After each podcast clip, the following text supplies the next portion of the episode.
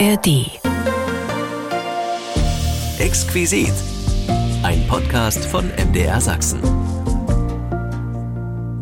Diesen Podcast bekommen Sie jede Woche neu in der App der ARD Audiothek und damit herzlich willkommen zu unserem Exquisit Podcast. Im Zweifinger-Suchsystem oder wie ein Profi mit mindestens 400 Anschlägen die Minute, sie hat vermutlich schon alles erlebt.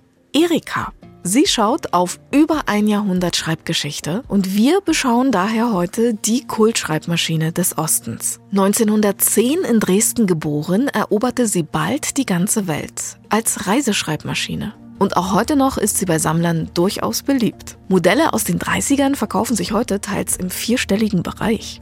Aber auch in der DDR wurde die Erika gebaut und war ein wertvolles Gut für Exporteure und für Glückliche, die eine ergattern konnten. Denn eine zu bekommen war schon fast so abenteuerlich wie die Jagd nach einem Auto. Für viele Dresdner war das Schreibmaschinenwerk viele Jahre ein zweites Zuhause. Hier hat auch Andrea Maywald gearbeitet und sie erinnert sich heute für und mit uns an die Erika. Und auch daran, dass es manchmal durchaus auch unheimlich sein konnte als Lehrling im Werk. Gegruselt hat's mich immer, wenn ich als Lehrling in die Galvanik musste. Das waren so geheime Plätze, so durch den Untergrund. Da ging man durch die alten Fabrikgebäude. Das waren ja wirklich noch alte Fabrikgebäude. Mhm. Und dann ist man durch den Keller zum Teil gegangen, um nie außenrum zu gehen, sondern im Gebäude zu bleiben. Und die Galvanik, da waren so geheimnisvoll. Das, das mit diesen Lösungen. Und da kam man dort eine Blase hoch und da blubbert es. Oder es roch auch sehr komisch, ne? weil ja dort wurden die Teile veredelt. Und da bin ich also ziemlich, habe ich mich ziemlich schmal gemacht, um dort durchzugehen. Wir schauen heute auf Erika, die DDR-Schreibmaschine, die im wahrsten Sinne des Wortes Geschichte schrieb. Wenn Sie Fragen oder Anregungen haben, schreiben Sie uns gern eine Mail an exquisit.mdr.de. Ich bin Imme Tröger und jetzt freue ich mich mit Ihnen auf Erika. Wenn Sie das Wort Schreibmaschine hören, dann haben Sie bestimmt sofort das Geräusch im Ohr, das so eine Maschine macht. Ein Geräusch, das manche gar nicht kennen oder nicht mehr kennen, weil die Schreibmaschine in Rente ist. Eine von ihnen ist Erika, die Schreibmaschine aus Sachsen, die in aller Welt beliebt war und über sie erfahren wir heute mehr. Erinnern Sie sich noch an Erika? Mein Kollege De Kenze fasst zusammen. Eine Schreibmaschine namens Erika, hallo? War die DDR etwas sexistisch? Sekretärin, Frauenberuf, Schreibmaschine, beste Freundin und schon geht irgendwo die Tür auf. Frau Müller, bitte zum Diktat und bringen Sie gleich die Erika mit. Also bitte. Gab es etwa mehr dieser Beispiele? DDR-Produkte mit Vornamen, wie sie auch im Kreissaal auftauchen konnten. Nun, es gab keine Schlagbohrmaschine Erik, aber immerhin einen politischen Sprechautomaten namens Erich. Wichtig ist, dass die führende Partei unserer Gesellschaft die Sozialistische Einheitspartei Deutschlands. Doch bleiben wir bei den Frauen. Vielleicht verfiel die DDR ja explizit dort der Sünde. Aber die DDR-Kaffeemaschine, so oft Sekretärinnen da sicher auch ran mussten, hieß nicht Bonika, sondern K108. Das ist immer noch aufreizend sexy. K kann aber auch für Kurt stehen. Oder etwa Kaffee? So plump werden sie doch nicht. Äh, obwohl. Wir haben hier die legendäre Küchenmaschine KM8 und den Handstaubsauger HSS09. DDR-Produktmarketing war tatsächlich so schillernd wie eine Lagerregalbeschriftung, was freilich kalkulierte Gleichberechtigung war. Denn so interessieren sich bis heute auch Männer für einen treuen Küchenhelfer wie das Rührgerät RG28. Dank solcher wissen Männer wie dieser Tüftler aus Sachsen-Anhalt diese Technik erst zu schätzen. Und wenn man mit einem LKW drüber fährt, dann ist eben das Gehäuse kaputt, aber der Motor ist noch in Ordnung. Aber wieso dann Schreibmaschine Erika und nicht SM59 ABC? Nun, da war die DDR total unschuldig, vielmehr zu faul zum Umtaufen. Denn die Erika ist eine gebürtige Naumann, Enkelin von Bruno. Der Dresdner Unternehmer brachte 1910 eine der ersten Reiseschreibmaschinen auf den Markt und benannte sie nach seinem kleinen Sonnenschein. Ein Riesenerfolg, den die DDR verstaatlichte und fortführte. Purer Zufall also. Hätte Bruno Naumann nur einen Enkel namens Otto gehabt, wäre er Versandhändler geworden. Erinnerungen an Erika. Als sie erfunden wurde, gab es noch einen Kaiser. Und 80 Jahre lang blieb sie treu an der Seite der Menschen. Die Erika. Sie ist ein echtes Dresdner Kind und war fast ein Jahrhundert lang der Renner im Büro. und auf Reisen. Denn alles begann als Reiseschreibmaschine. Eine, die die Erika ein gutes Stück auf ihrer Reise begleitet hat, ist Andrea Maywald. Sie hat bei Erika gelernt und gearbeitet. Frau Maywald, herzlich willkommen hier im Exquisit-Podcast. Schön, dass Sie da sind. Da bedanke ich mich ganz herzlich und freue mich, dass ich hier bin. Wir freuen uns auch. Von wann bis wann haben Sie denn bei Erika sozusagen in Dresden im Schreibmaschinenwerk gearbeitet? Ich habe von 1974 habe ich angefangen als Lehrling und habe bis 1989 gearbeitet. Allerdings dann später im Robotron, weil Erika Schreibmaschinenwerk und Robotron wurden zusammengelegt und ich bin dann ins Robotron gegangen. Mhm. Welche Station haben Sie in Ihrer Lehre absolviert? Alle. Alle? Ist, war das damals so, dass man ja, es war sicher so, dass man geguckt hat, welche Fähigkeiten oder wie speziell waren, waren diejenigen einsetzbar. Und ich habe eigentlich am Lehrlingsband so gut wie alle Stationen durchgenommen und konnte eigentlich eine Maschine vom Chassis bis zum Ende aufbauen und bearbeiten. Was sind so die einzelnen Stationen, wenn Sie sagen, Sie waren überall mal? Was gehört zu so einer Ausbildung? Unwahrscheinlich viele. Also ich vergesse niemals das erste Vierteljahr. Wir mussten einen Hammer feilen. Der wurde bei mir nur immer runter und sah zum Ende niemals wie ein Hammer aus. Aber das war die erste Aufgabe, die wir machen mussten. Es gehörte dazu Elektroschweißen, Kabelbäume legen, die Galvanik gehörte dazu. Dann, wie gesagt, die ganzen äh, verschiedenen Bänder, die dann die Teile nach und nach zusammengesetzt haben. Und das über zwei Jahre. War auch schaffbar in der Zeit. Ja, also noch ein Lehrjahr dazu, wie es heute ist, üblich ist drei Jahre. Wie sah die Theorie aus? Sehr trocken. Sehr trocken. Also ähm, das umfasste eigentlich alles, ob das das Schmelzen von Metallen, äh, man musste wissen, wie viel Grad das sein musste, wie das aussehen musste, haben wir nie damit zu tun gehabt, aber das gehörte alles mit dazu. Und dann eben diese wertvollen Fächer wie äh, Staatsbürgerkunde und das war ja dann mittragend. Ja. Sie haben ja auch Ihre, wie haben Sie das genannt, Ihre Hausarbeit ja, mitgebracht? meine damalige Hausarbeit habe ich mitgebracht. Ich habe die Tatsache gefunden, dank meiner Mama. Und ich hatte mal reingeblättert. Ich habe vieles vergessen, also in den 30 Jahren jetzt, die ich schon zu Hause bin. Aber es war schon mal lustig, noch mal reinzugucken, was da alles so wichtig war für den Betrieb. Also ja. wir sehen hier einen Schnellhefter, darauf ein Bild von der guten Erika. Ja. ja. Und Sie mussten richtig eine Hausarbeit schreiben. Was musste da alles rein? Ja, ich sehe schon. Alles drin. Also viele Blätter. Es wurde richtig gefordert, eine Gliederung zu machen und wie ich das sehe, sieben Punkte, also mit Unterpunkten. Selbst Quellennachweis wurde gefordert. Mhm.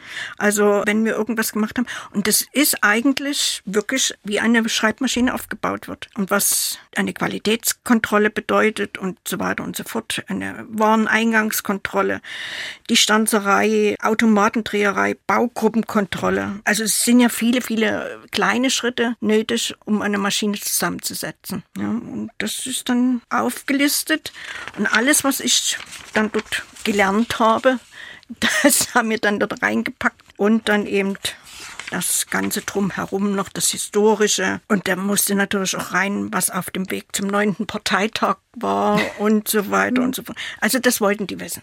Zur Historie findet sich ja auch was. Ja. ja. Haben Sie auch geschrieben. Und wie ich sehe, es ist mit Schreibmaschine geschrieben. Aber nicht von mir. Mhm. Und zwar habe ich eine Patentante gehabt, die war Sekretärin und die hatte mir angeboten, das dann ins Reine zu schreiben. Da war ich froh, obwohl ich es gelernt habe. Ich habe mal in der neunten Klasse einen Kurs mitgemacht auf der Volkshochschule. Schreibmaschine, ich dachte, kann die vielleicht eventuell nutzen.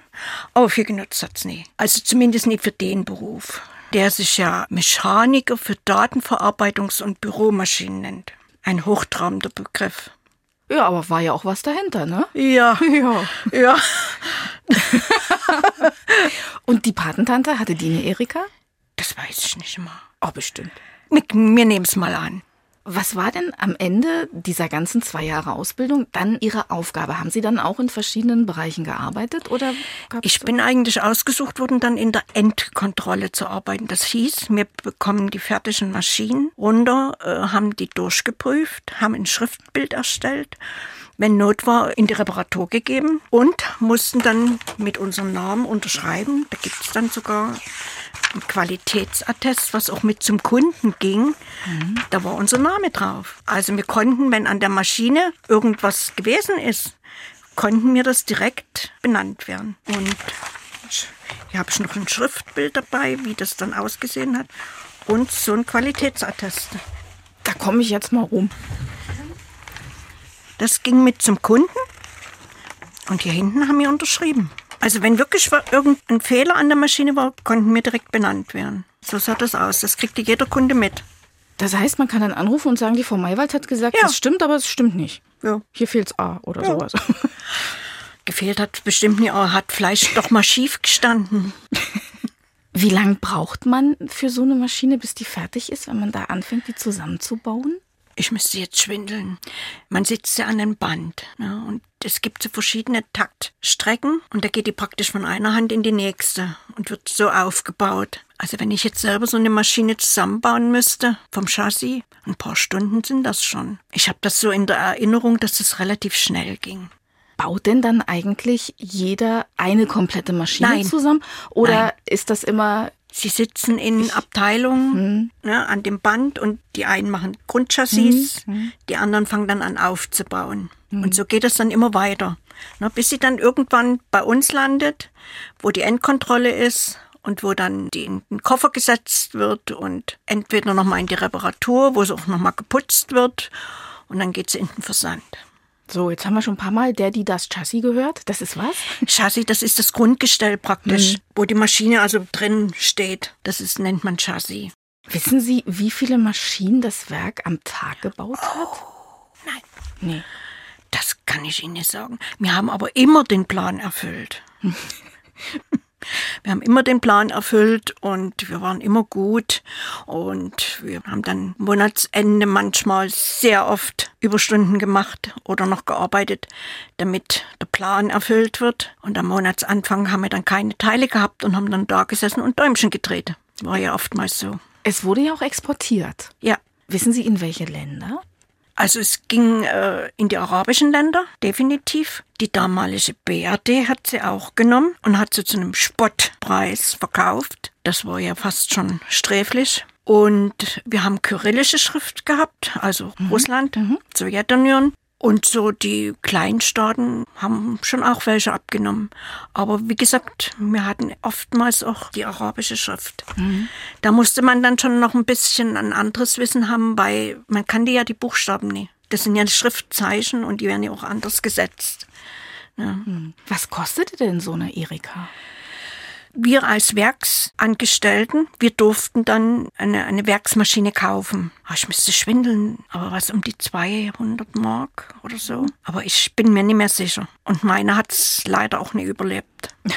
Aber durchaus ja auch etwas von Wert. Durch den Zur hohen Preis. ja, zum damaligen Zeitpunkt auf jeden Fall. Und wir haben ja auch gedacht, dass man wirklich die, diese Erika-Schreibmaschine rüber retten kann. Sie wurde ja dann schon mal zum Ende hin so halbautomatisch. Aber heute finde ich das witzig, dass man das retten wollte. Das ist ja heute in der Computerzeitalter ist es ja undenkbar.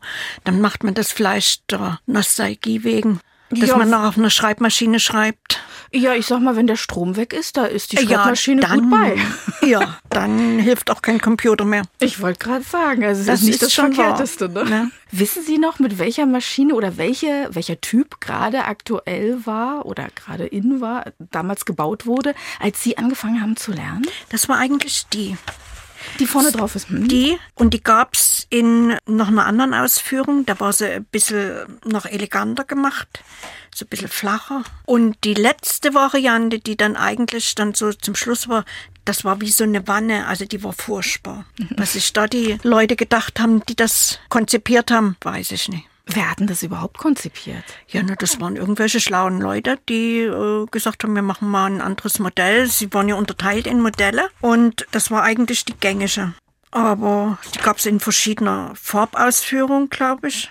Die jetzt hier Ganz ist blau und, und, und Creme, ne? so, so weiß-blau. Hm? Weiß-blau und oh, das war eigentlich so die, die gängigste Maschine. Von innen her taten die sich ja nicht verändern. Ne? Das war ja bloß mal das Außen ein bisschen Schnick, Schnickschnack.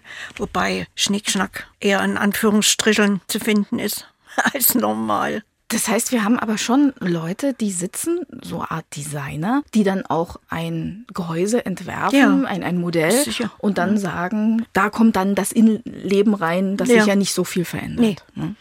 Da konnte man nicht viel verändern, denn das sind ja die Tasten und so weiter, das ist ja alles fest strukturiert. Die müssen ja einen bestimmten Abstand haben, dass sie die Tastengriffigkeit geht und vom Alphabet her ist es ja genau das gleiche wie auf der Computertastatur. Da ändert sich ja nichts. Ja, Sie müssen ja die Grundbegriffe haben. Also ich kenne noch die Grund A, S, D, F, J, K, L, Ö. Das war's aber dann. Und die anderen Finger haben dann die anderen Tasten übernommen. Wissen Sie noch, wie viele Typen Sie miterlebt haben im Laufe der ganzen Jahre? Wie viel da noch kam nach der ersten hier? Zwei. Modelle? zwei Okay. Modelle. Die war dann so ein bisschen, die war grün. Jetzt fällt mir es wieder ein. Die war grün. Die war so ein bisschen eleganter. Ich kann aber gar nicht mehr sagen, wie. Sie sah eigentlich schick aus. Zumal zur damaligen Zeit. Also ich fand es damals schick. Hat dem Zeitgeschmack Ja, angepasst. Das war so alltäglich und die andere war eben ein bisschen auf schick gemacht. Das heißt, es gab im Laufe der Jahre eigentlich nicht allzu viel Entwicklung, also dass Nein. sie sich großartig verändert hätte, weil die Mechanik einfach so funktioniert, wie Ja. sie funktioniert. Aber das Gehäuse, das sah sicherlich in den 80ern natürlich anders aus als in den Ja. 70ern. Ne? Dass sich Ich- das da vielleicht hat sich angepasst hat. Gar nicht, gar nicht viel verändert. Sie war ein bisschen geschmeidiger, ein bisschen runder, gefälliger. Ich kann es gar nicht anders ausdrücken. Und wie gesagt, es war auch mit der Farbgebung, es war die weiß-blau, grün, das war's schon. Ich kann mich jetzt nicht an noch eine andere Farbe erinnern. Was machte denn die Erika aus ihrer Sicht so besonders? Sie hatte nicht jeder. Sie gab es jetzt so im freien Verkauf. Im Laden habe ich keine gesehen. Also wir waren dann schon erpirscht drauf, mal so eine Maschine in die Finger zu kriegen als Privatperson. Ja, aber das war eben wirklich nur für uns, die wir dort schon. Und da musste man aber schon ein paar Jahre da sein. Da konnte man dann kaufen. Ich meine, Bedarf ist ja viel da. Da will exportiert werden. Da will aber auch jedes Büro eine Schreibmaschine. Ja, in jeder Schule, in jedem Krankenhaus, überall, wo geschrieben wird. Ja, sie war ja relativ klein. Ne? Und die großen, für die großen Büros, selbst bei uns in den Büros, wir haben an großen Maschinen gesessen. Die kamen nicht von Erika. Wo kamen die her? Das waren andere Hersteller. Das waren große, kompakte Maschinen. Das waren keine Erika-Schreibmaschinen. Das hätte ich aber vermutet. Speziellerweise ist das jetzt, ich habe ja mal eine Zeit lang auch so ein bisschen Sekretärarbeit gemacht und das waren keine. Auf den Namen komme ich jetzt nie. Bei Chemnitz wurden die hergestellt. Oelsnitz, da war noch ein großes Werk. Also es ist schon sozialistische Produktion gewesen, auch aus der DDR Ja. quasi. Hm. Definitiv. Es war eine kleine, eine Reisschreibmaschine. Sie wurde definiert als Reis, obwohl sie dann doch schon kompakt war. Aber ähm, direkt für die Büroarbeit war die so eigentlich nicht gedacht. Jetzt haben Sie Ihre Hausarbeit mitgebracht. Da sind Bilder drin. Haben Sie sonst auch noch Bilder? Ja, Schreibmaschinenwerk. Wir haben viel gefeiert.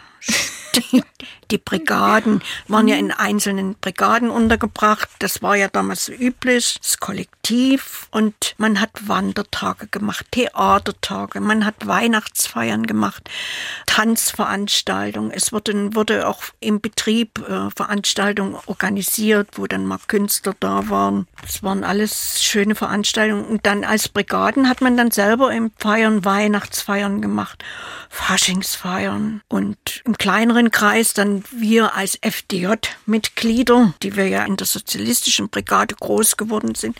Wir hatten dann unsere eigenen Feiern und da war ich so ein bisschen diejenige, die das immer organisiert hat. Mir hat es damals Spaß gemacht und offensichtlich hat es denen auch gefallen, denn man hat mich dann immer wieder mal gebeten, eine Veranstaltung zu organisieren und dann eben natürlich auch mit dem nötigen Spaß dabei. Das habe ich gemacht.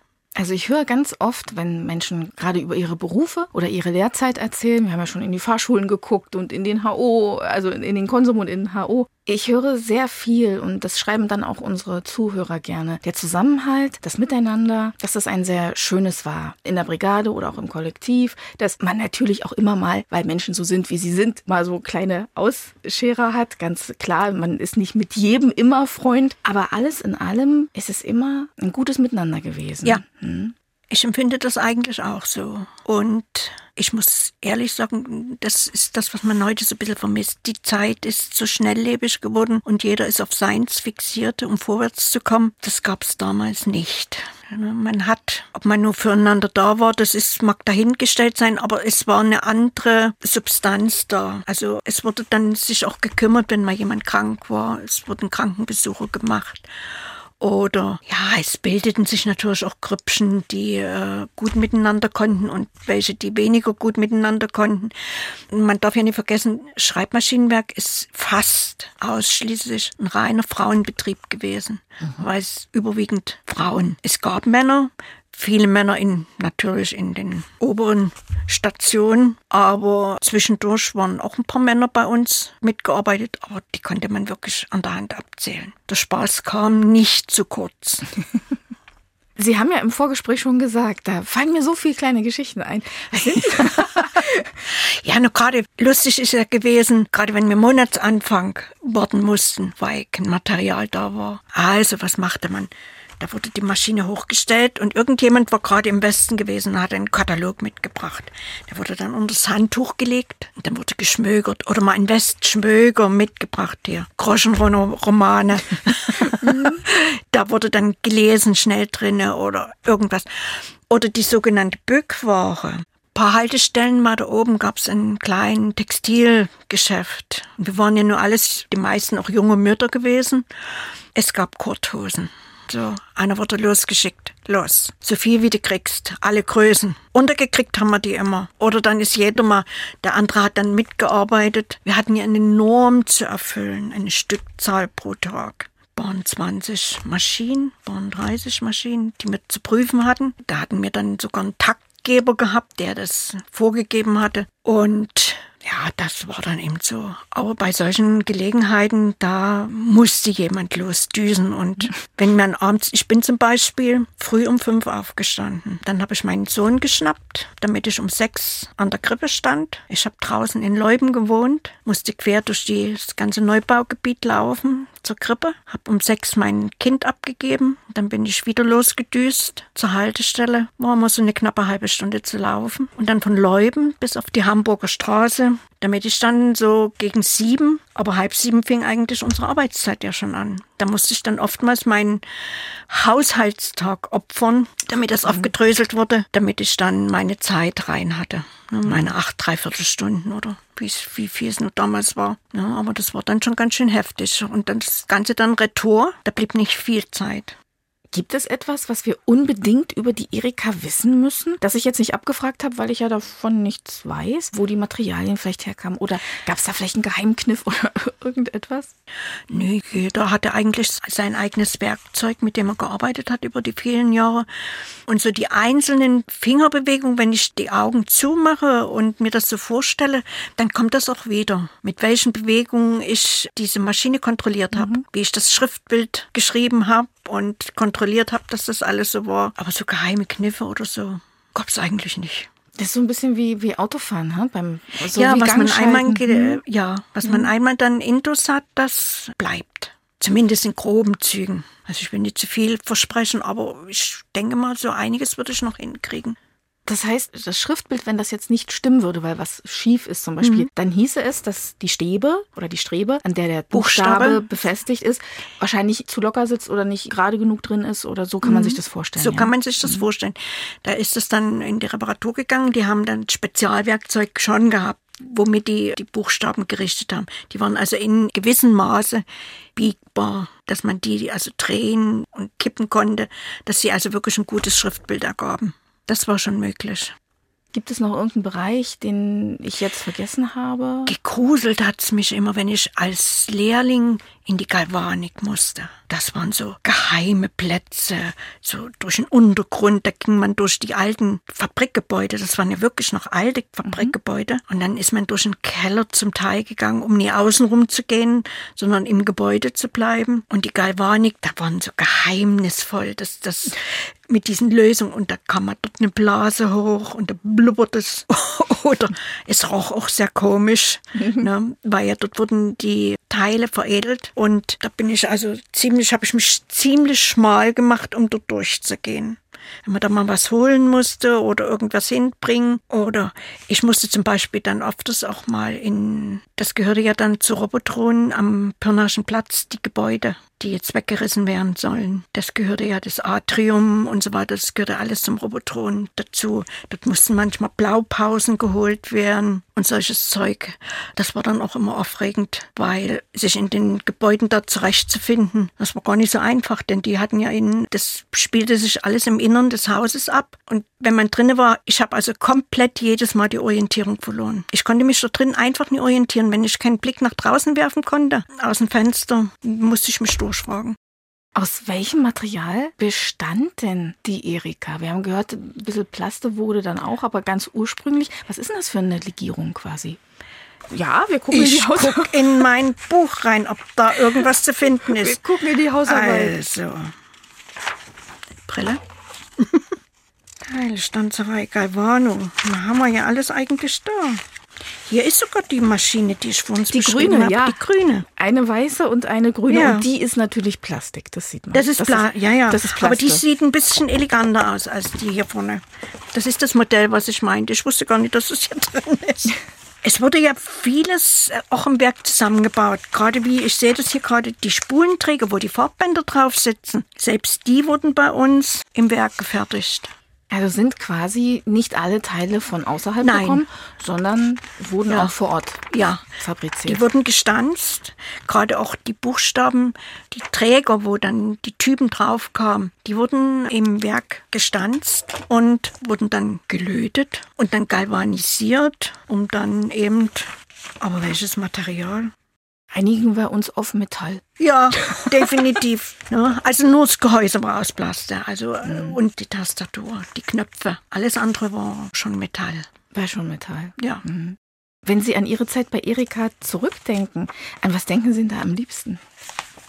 Der Beruf an sich war ja nun nicht gerade Hobby. Also ich habe dort wirklich gearbeitet, um Geld zu verdienen. Die Auswahl war damals auch nicht sehr berauschend. Also ich war selbst bei der Berufsberatung, wie ich damals mir einen Beruf oder eine Arbeit gesucht habe, eine Lehrstelle gesucht habe. Und äh, weil ich keine richtige Vorstellung hatte. Ich hätte gerne was mit Kindern gemacht, aber das ging aus gesundheitlichen Gründen nicht. Also angeboten wurde mir Ohrmacher in Glashütte oder dann Mechaniker für Datenverarbeitungs- und Büromaschinen. Aber das war's auch schon. Und Ohrmacher war mir zu fipslig.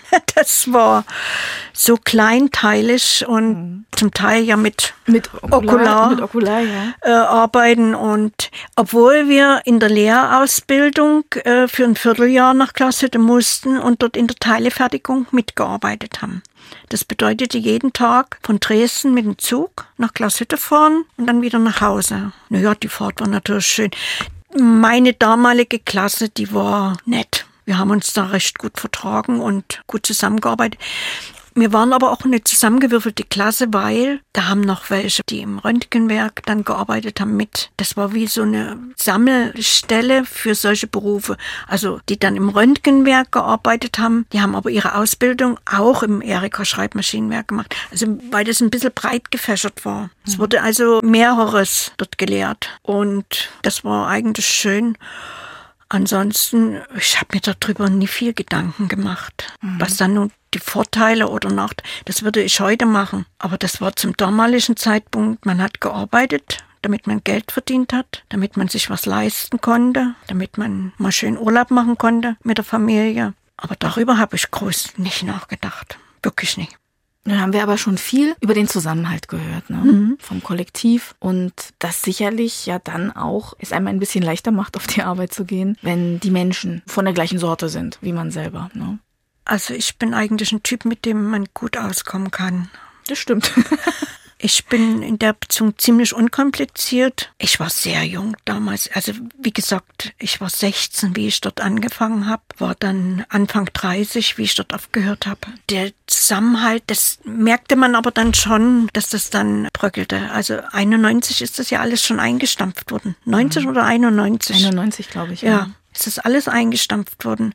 Ja, aber was wollte man mit einer Schreibmaschine noch machen? Dadurch, dass ich ja dann in Robotron gearbeitet habe, dort wo die ersten PCs gebaut wurden, die ersten PCs, DDR-PCs, der ist ja auch durch meine Hand gegangen, wusste man ja dann, dass das irgendwann ein Ende hat mit der Schreibmaschine. Das war die logische Schlussfolgerung. Ihr Fazit zur Erika? Alles hat seine Zeit. Ja, Frau Maywald, dann danke ich Ihnen sehr, dass Sie heute bei uns waren und für die vielen schönen Geschichten rund um Erika und so auch schon so ein kleines Kuckerle Richtung PC. Erika, eine Frau mit Format. Danke. Dankeschön. Ich danke Ihnen auch. Wir schauen heute auf über 100 Jahre Erika, die Kultschreibmaschine, die in Sachsen gebaut wurde. Eigentlich sollte sie ja eine Nähmaschine werden. Aber dann entschieden sich die Gründer aus ihrer Nähmaschinenfabrik, ein Schreibmaschinenwerk zu machen. 1910 erblickte dort Erika das Licht der Welt und ging von hier aus in alle Welt. So manche Sekretärin hat auf ihr Schreiben gelernt und viele Dresdner gingen im Werk tagtäglich auf dem Weg zur Arbeit ein und aus. In den 60ern gehörte auch Dr. Jürgen Scharf dazu, der seine Lehrzeit im Schreibmaschinenwerk verbrachte und uns heute davon erzählt. Herzlich willkommen, Herr Dr. Scharf. Schön, dass Sie bei uns sind. Ja, ich freue mich ebenso. Sie haben bei Erika gelernt, so will ich das mal sagen. Ja. Das ist meine Information. Wie lange geht so eine Ausbildung? Damals ging die zweieinhalb Jahre. Mhm. Und das war, begann 1961 und dann ging das zweieinhalb Jahre. Dann habe ich noch ein halbes Jahr bin ich dann geblieben und dann wurde ich delegiert zum Studium und da war leider nach drei Jahren meine Erika-Zeit beendet. Aber die Lehre in vollen Zügen genossen? Sozusagen? Die hat mich total verändert. Die ja? hat mein Leben ganz neu aufgebaut. War eine ganz verrückte Geschichte. Das beginnt schon damit, dass ich einen Lehrberuf suchte und wollte gern Flugzeugbauer werden. Und aufgrund meiner, naja, durchschnittlichen Zensuren ging das nicht. Auf der anderen Seite war ich ganz froh, denn in dem Jahr war Juri Gagarin gerade in die Luft gegangen und aber auch im Jahr davor das einzige DDR-Flugzeug abgestürzt, was gebaut worden ist. Und wie das Schicksal so will, wurde 1961, wo meine Lehre dann begann hier am Schreibmaschinenwerk, wurde der Flugzeugbau vollkommen eingestellt. Es gab keinen mehr. Ja, und bis heute ist kein Flugzeug wieder gebaut worden. Und deshalb war ich am Ende doch nicht ganz so unglücklich darüber, dass sie mich nicht genommen haben und landete dann eben durch glückliche Umstände im Schreibmaschinenwerk Erika zu Dresden, Hamburger Straße.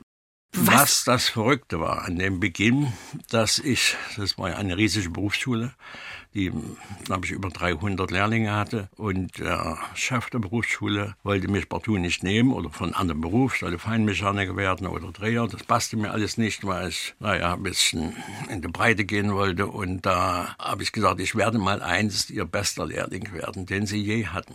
Und da hat er sich halb tot gelacht. Ich habe gesagt, ich biete Ihnen die Wette an. Er hat mir die Hand gegeben und wollte sich wahrscheinlich von mir verabschieden. Und ich habe die Hand durchgeschlagen. Da war der Paff und alle und hat gesagt, so einen Frechen hat er ihn noch nie gesehen und hat mich eingestellt. Und dadurch war ich dann dort Lehrling geworden. Am Ende, was das Lustige ist, ist es dann so gekommen. Ich habe dann die Wette gewonnen. Mein Foto hin nach jahrelang in der Berufsschule, wie es so damals war. Welche Station durchläuft man als Lehrling im Schreibmaschinenwerk?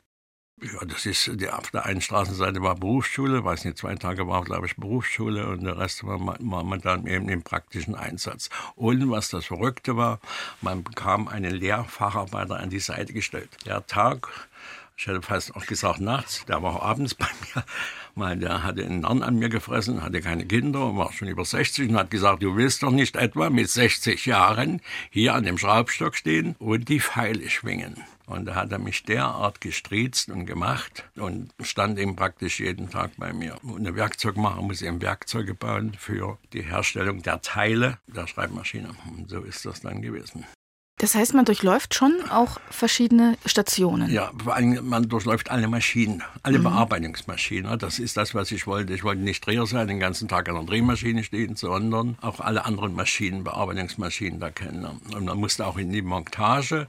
Und einen Tag mussten wir eine Schreibmaschine zusammenbauen, obwohl wir kein, ich habe mit der Montage nichts zu tun hatte, aber man sollte das kennenlernen, wie die Teile operieren und zusammenbinden und welche Genauigkeit verlangt wird. Und naja, und da habe ich erstmal kennengelernt, wie kompliziert so eine einfache Reiseschreibmaschine aufgebaut ist. Also es waren über 100 Schrauben, die dort hineingedreht werden mussten und ich dachte, also ich habe die Frauen dann bewundert, die dort saßen und das nahezu ein Leben lang gemacht haben.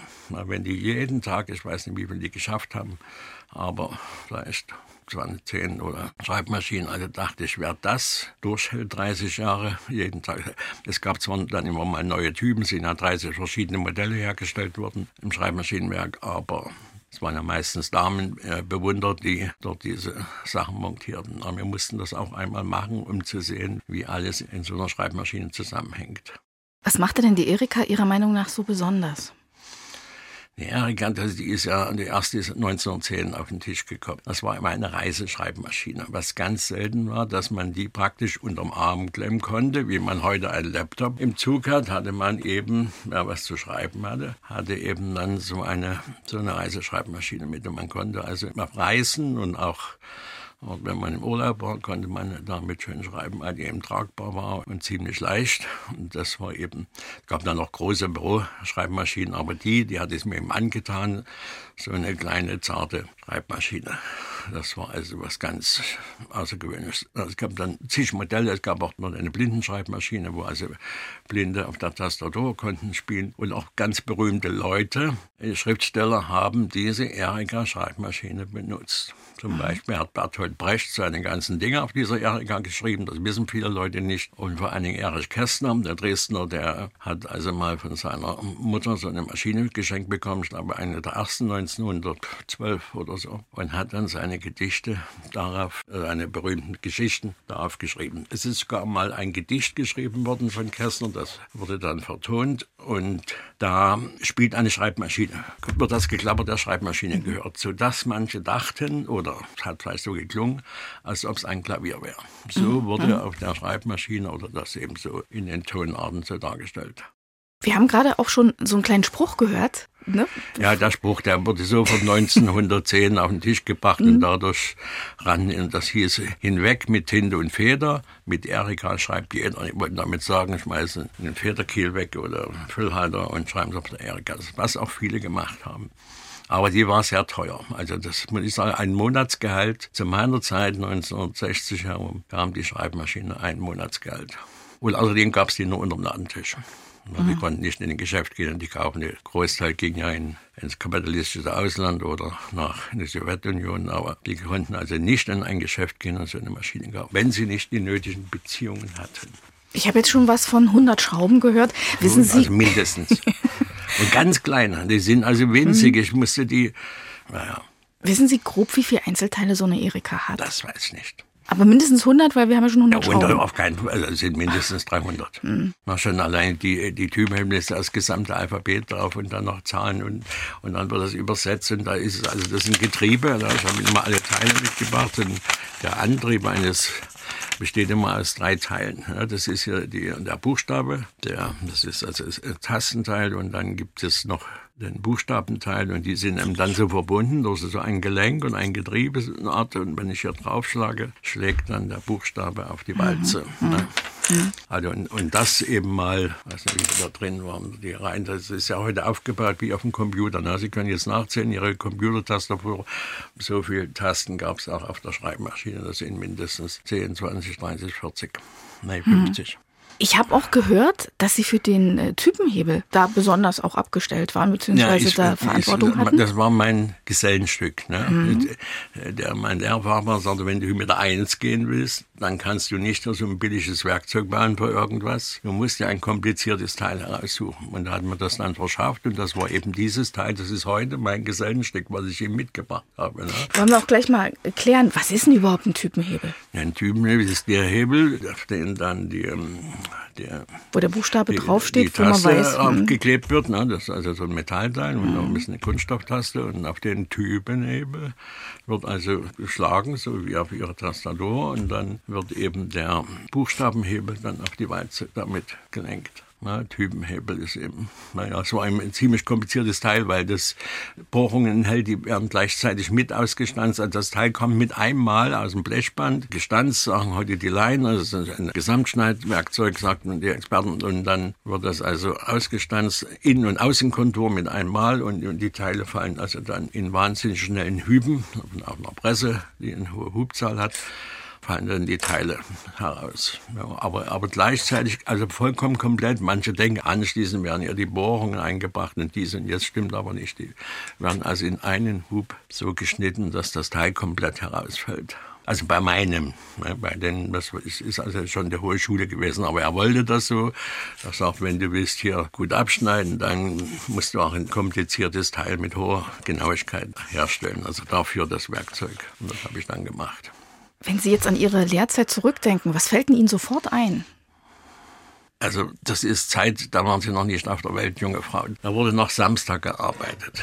Ja, und es war also noch nichts mit fünf Tage Woche. Was mir sofort einfällt, ist, dass es in der Firma Alkohol gab. Also das ist mir rätselhaft heute noch, wo komplizierte Maschinen waren. Aber es war in der Kantine, konnte man Bier kaufen und ich musste mittags um zwölf, also nicht jeden Tag, aber freitags, musste ich für meine Gesellen, die dort standen, in einer Reihe, musste ich für die Bier holen. Also das ist für mich heute noch kaum, es wurde natürlich dann später abgeschafft, aber in der Zeit, in dem Anfang der 60er Jahre, gab es eben dort noch Alkohol.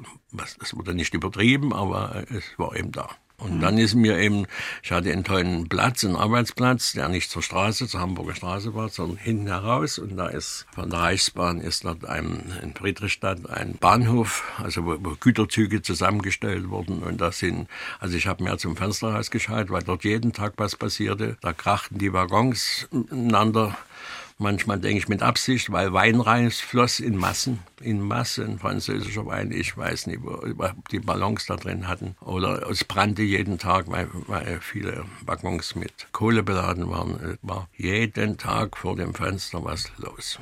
Mhm. Dass ich kaum zum Arbeiten kam. aber so übertrieben gesagt, aber, aber es ist, mhm. wenn man so ein Fenster kann sich ja vorstellen, dort war ein Blick über den ganzen Rangierbahnhof. Mhm. Wie war das dort zu lernen? Wie, wie läuft denn so ein Tag ab?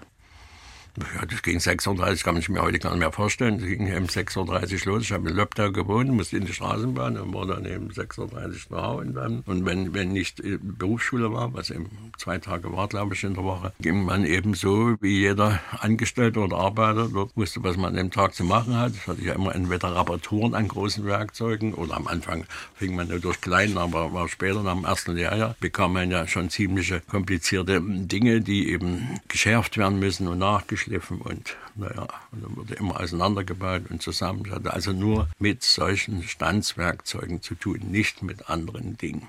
Ja, die Mechaniker lernten was ganz anderes oder mehr den Zusammenbau der Maschine oder die Einzelteile. Aber wir haben eben immer nur die Herstellung dieser Teile. Das lief wie, wie ein normaler Arbeitstag in der Produktion.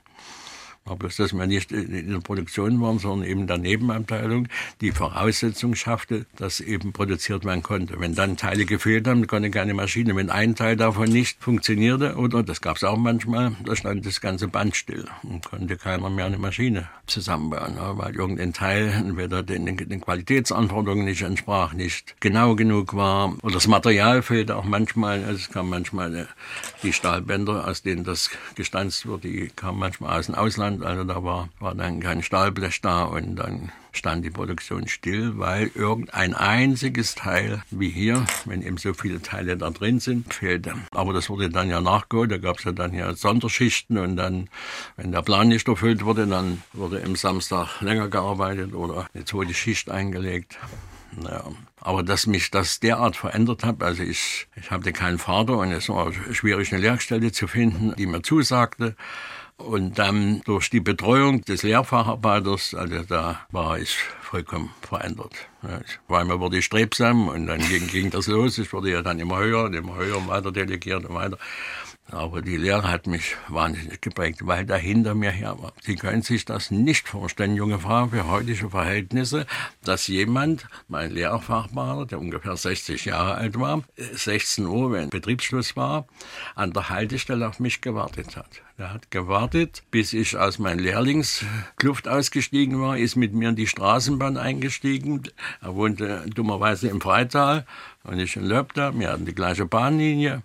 Dann hat er mich begleitet, bis ich konnte weder in die zahlreichen Gaststätten, besser gesagt Kneipen, wo das Bier so gut wie nichts kam, 40 Pfennig. Von Hölles Bierstuben bis Schäfereck und auf der Schäferstraße unten konnte ich nicht einrücken, weil er immer bei mir war und hat er mich dann aus. Und dann, naja, Samstag ging's, da ließ er uns gehen, aber, aber in der Woche musste ich mit denen, es war ja gleich auf Feierabend wie die anderen Angestellten, musste ich mit ihm dann in die Straßenbahn einsteigen. Mhm. Und das hat mich dort, und da können Sie sich vorstellen, dass dann ruhig neben mir in der Straßenbahn gesessen, der hat mich auch ständig, ja, was, was mal hier werden soll. Und, aber am Ende bin ich so unendlich dankbar. Und als ich dann hier Ingenieur wurde nach drei Jahren, mit 20 Jahren, und dachte ich, das erste Gehalt, was ich verdiene, das gibst du ihnen. Ja, das war nicht so gewaltig hoch, wie das so war, 525 eher DDR-Mark. Und da bin ich in die Firma und wollte ihm das schenken für die drei Jahre, wo er mich also total umgekrempelt hat. Und da war er gestorben. Und ich konnte das nicht mehr erledigen. Das war tragisch. Mhm. Aber das ist eben. Viele sagen mir, ja, ja, ist was ganz Schlimmes, man lernt nichts oder, oder die gehen einem vorbei wie nichts. Man ergreift dann sowieso einen anderen Beruf, weil, weil das nicht passt und zu schwer oder zu stressig ist. Aber das ist für mich eine vollkommene Lebensveränderung gewesen. Ne? Mit, war ja damals 16 Jahre nach der 10. Klasse und da hat sich das enorm, naja, so war die Zeit. Sie haben schon erzählt, Sie haben sehr viele Geschichten in sich, was Ihre Zeit bei Erika angeht. Ja, ich, ich behaupte ja, dass ich, manche sagen, ich war 30 Jahre dort. Ja, wenn ich 30 Jahre an dem Band sitze und von früh bis acht Maschinen, da wird nicht viel passieren. Das meiste, was dort passiert, war am 8. März, wenn Frauentag war. Ja, also da ging dort die Post ab. Wir haben es nicht getraut, in die Frauenabteilung zu gehen, weil dort da floss ja auch schon Alkohol früh. Und man kann manchmal das im ganzen Leben aber so in einer kurzen Zeit mehr erleben, als in einer langen Zeit, die langweilig dahin zieht. Und ich fresse ein Besen, dass ich in drei Jahren vielleicht dort mehr erlebt habe, als manche, die dort 30 Jahre sitzen. Aber es ist eben, sind eben lauter solche verrückten Dinge. Aber ich will das nicht alles hier, das ist, bringt vielleicht einen Rahmen. Wissen Sie, wie viel Maschinen das Werk verlassen haben? So am kann Tag vielleicht genau oder? Also das kann ich Ihnen sagen. Das sind also insgesamt wurden acht Millionen Stück gebaut durch 100 Jahre. 91 war eigentlich Schluss, ne? 91 war mit Schluss. Dem, ja. Mit dem, mit dem ja. Werk. Ist danach trotzdem noch irgendwas weitergebaut worden, dass man sagt, das hat dann eine andere Firma übernommen nee. oder sowas? Nee. nee. es war Schluss. Es war wirklich. Und, und war Schluss, ja. Und dann, gut, das war auch eine Zeit, wo langsam es mit Schreibmaschinen mehr schon zur Elektronik ging. Ne? Das ist, mhm. Die Schreibmaschinen wurde dann Kombinat Robotron zugeordnet 1979. Und das ging das schon so ein bisschen in Rechentechnik. Also ist ja klar, dass dann nicht mehr auf den Schreibmaschinen so herum gehämmert wurde, schon die ersten Computer kamen und so. Also das war die mechanische Schreibart wäre ohnehin zu Ende gegangen. Wie lange braucht man denn eigentlich für so eine Maschine? Wissen Sie das? Also das weiß ich nicht. Nee, aber ich denke mir zwei Stunden. Es ist auch nicht so, dass eine Dame die Maschine komplett zusammengebaut hat. das mhm. ging in Taktschritten. die eine machten den Unterbau, das ist eine, ein Gussgrundkörper, und, und eine machten dann eben den Wagen, der rüber und rüber fährt, und die andere machten die Tastatur. Also ich kann mich nicht besinnen, dass eine Person eine Maschine komplett zusammengebaut hat. Die waren so spezialisiert, dass jeder eben seine Baugruppe dann da, wie es heute auch im Automobilbau oder überall ist. Also wir reden von der Taktstraße, die ja, dann so. das was es kompliziert ist, war die Tastatur. Und dann gab es Experten, die die ausrichten. Also Sie können sich ja vorstellen, bei den vielen Zahlen und Buchstaben, die es da gibt, das musste ja ein einziges Bild sein der Linie, also das, das Schreibbild. Die, die Buchstaben mussten ja in einer Linie stehen. Also was man da musste mit Zange und sonst herumbasteln, damit das Schriftbild einheitlich und das noch in kyrillischen Buchstaben, die wurden ja in, in allen möglichen Buchstaben hergestellt, wie sie in der Welt üblich sind und dann das eben so zu fixieren, dass das ein Blatt ergibt. Und Sie haben ja vielleicht gelesen, jede Maschine hatte eine Registriernummer. Die ging ja durch eine gewaltige Gütekontrolle, sonst wurde die gar nicht verschickt, ins Ausland schon gar nicht. Und dann konnte man zurückverfolgen, wenn eine Reklamation kam von irgendjemandem, manchmal aus dem Westen, dass die Maschine nicht ordentlich, dann konnte man zurückfolgen, wer diese montiert hat und wer daran. Also es ging dann direkt an den Arbeiter und an den Monteur heran, du hast an der Maschine irgendwas da das sehen Sie auch noch, wenn Sie heute mal so eine Maschine in der Hand haben, dass die alle eine Registriernummer haben und so dass man eben bis zum Hersteller, bis zum letzten Glied das zurückverfolgen konnte, wie wer da Hand angelegt hatte an dieser Maschine. Jetzt gibt es ja aber auch ein Leben nach Erika, ne? Bei Ihnen. Ja, da geht es dann erstmal richtig los. Aber die Prägung, drum sitze ich auch heute hier, sitze nicht da um irgendwie, ich kann nicht die große Erika-Geschichte erzählen, wenn ich nur drei Jahre war, aber die Prägung meines ganzen Lebens fand dort statt. Dann habe ich gesagt, jetzt musst du akkurat werden, weil auch die Erika, die, die Bauteile sind alles, muss man so exakt arbeiten. Ne? Das ist nicht wie wenn große schmiedeeiserne Dinge hergestellt werden, wo man nicht so auf die Toleranz achten muss. Aber hier ging es ja um tausendstel Millimeter. Mhm. Und das musste eben funktionieren. Und, und das tut sich dann auch in der Art und Weise der eigenen Arbeit niederlegen. Man wurde dann auf einmal genauer und sah genauer hin und die, naja, Was mich viel gestört hat, weil Sie sagen, wie es dann weiterging, ich wurde dann delegiert von der Firma ja, und ich habe dann also Metallumformung, was sowas ist, studiert in Karl-Marx-Stadt und kam dann nach drei Jahren zurück und hatten die auf einmal, gab es keine Planstelle oder was jedenfalls, es gab keine, es, es funktionierte also nicht. Das war nicht so tragisch, weil der Verdienst im Schreibmaschinenwerk ohnehin gering war. Das gehörte damals zum Leichtmaschinenbau, der natürlich wesentlich weniger bezahlt wurde als Schwermaschinenbaubetriebe. Und da war mir das also egal, weil ich zig andere Angebote hatte. Wissen Sie, wie viele Menschen im Schreibmaschinenwerk gearbeitet haben? 3000. 3000? Weiß genau, ja. Mhm. Die 3000. Das, aber das war total klasse organisiert, die Firma. Da war ein Sportplatz gegenüber. Und, ähm, also es war alles, es klappte dort alles. Aber mhm. es waren 3000. Das ist eine ganz schöne eine Menge gegenüber anderen Betrieben, die heute mit 150 Leuten oder so arbeiten. Was machen Sie heute? Ich wurde dann selbstständig und habe seit 30 Jahren jetzt ein Immobilienbüro. Mhm. Ein kleines, allein mhm. mit meinem Sohn. Und was in den 30 Jahren passiert ist, auch der Immobiliensteuer, das können Sie sich vorstellen, was da passiert ist an, an schlimmen Dingen, an, also das glauben Sie nicht. Und das habe ich eben niedergeschrieben in einem Buch jetzt. Und das muss man eigentlich gelesen haben, weil dann macht man keine Fehler mehr auf den Immobiliensektor. In tragischer und lustiger Weise sind da 30 Geschichten dargestellt, die wirklich passiert sind in 30 Jahren.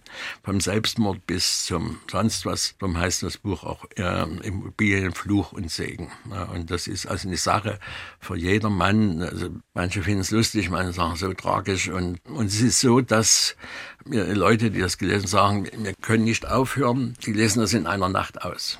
Du, man kann nicht da wieder und sagen, das mache ich morgen weiter. Das ist wie bei anderen Büchern, legt man weg. Aber das ist kommt eben eine Geschichte nach der anderen und die Fehler, die heute gemacht werden bei solchen Immobilien und Anmietungen und Geschichten, die würde man nicht machen, wenn man vielleicht das mal gelesen hätte, obwohl das kein Lehrbuch ist, sondern eine unterhaltsame Broschüre. Wenn Sie jetzt an Ihre Erika-Zeit zurückdenken, die ist ja doch, also ich habe das so verstanden, Ihr ganzer Werdegang ja. fußt ja im Grunde genommen auf dem, ja, was Erika sagen, ja. mit Ihnen gemacht zu, hat. Ja. Ähm, was war denn das Prägendste für Sie? das Prägendste war, so akkurat zu werden. Ne? Ich war ein lockerer Typ und dass man von so einem, der acht Stunden neben einem steht und wenn ich so eine Platte gemacht habe, da ging das um, ums Hundertstel Millimeter und, und das so akkurat zu machen und dann fängt man nicht mehr an, auch wenn man was zu Hause baut oder als Heimwerker, fängt man nicht mehr an, das so Larifari zu machen. Das Akkurate, nicht nur was die Arbeit betrifft, sondern auch Pünktlichkeit und Dings und Erscheinung und wie und was. Und das ist durch die Lehre. Ich kenne so viele, da ist das nicht so, die, die reden gar nicht über Lehre.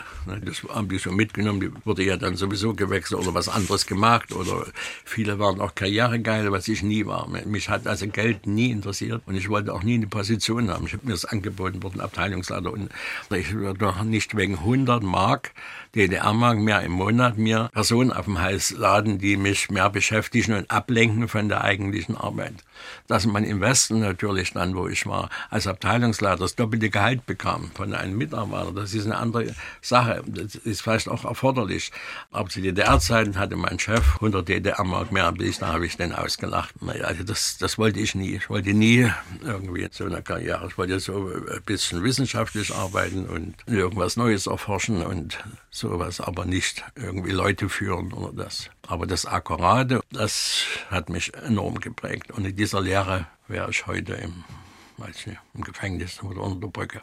Das hat sich total verrückt, hat das gemacht. Und die Qualität vor allen Dingen der Erzeugnisse, das werden Sie ja sehen, wenn, wenn Sie heute im Internet schauen und wollen die Erika kaufen. Da werden die tausend Stück angeboten. Ne? Und ich war bei einem Antiquitätenhändler und habe gesagt, wie, wie ist das so? Das, das ist ein Ding, diese Maschine, die geht nicht kaputt. Ne? Sie können heute noch genauso gut bei einer gepflegten Erika-Schreibmaschine schreiben wie vor 50 Jahren. Diese Maschine war im qualitativ derart so hoch, aber das ist mit vielen DDR-Produkten so.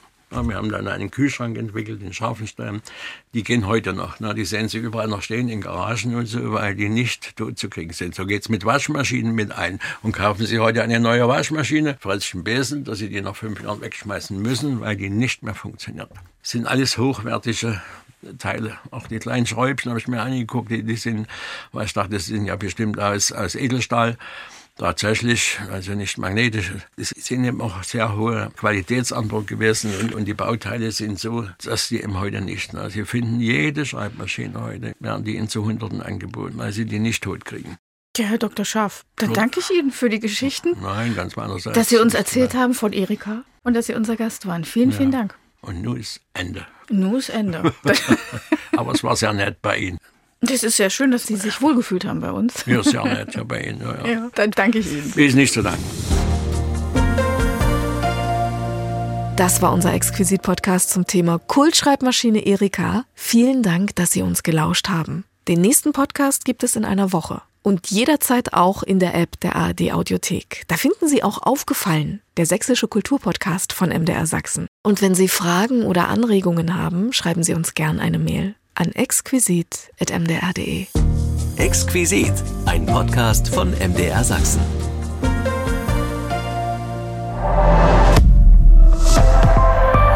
ARD